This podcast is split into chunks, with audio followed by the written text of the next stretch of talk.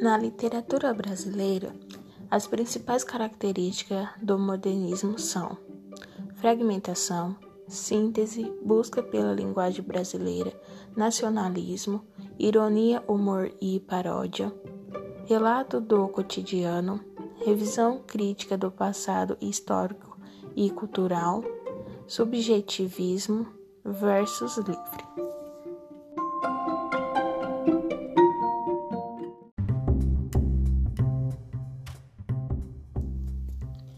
A primeira fase modernista do Brasil.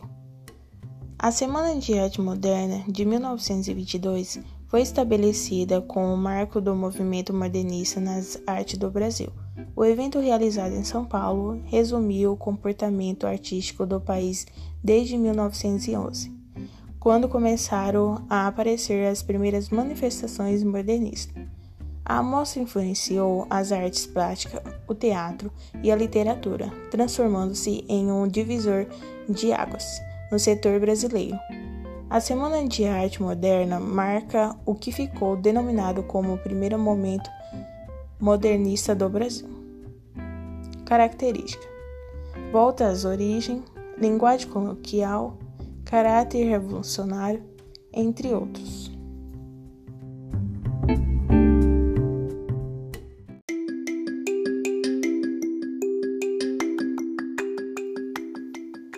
A segunda fase modernista do Brasil. A literatura marcou o segundo momento modernista no Brasil entre 1930 e 1945, herdando os louros do rompimento ocasionado pela Semana da Arte Moderna. Esse momento é marcado pela riqueza na poesia e prosa. As provocações estão no momento histórico nacional e internacional, com o governo de Getúlio Vargas a Grande Depressão e a Segunda Guerra Mundial. Nesse período, a produção poética teve influência do realismo e do romantismo, além da psicanálise de Freud. Característica: versos livre, poesia sintética, nova postura artística, entre outros.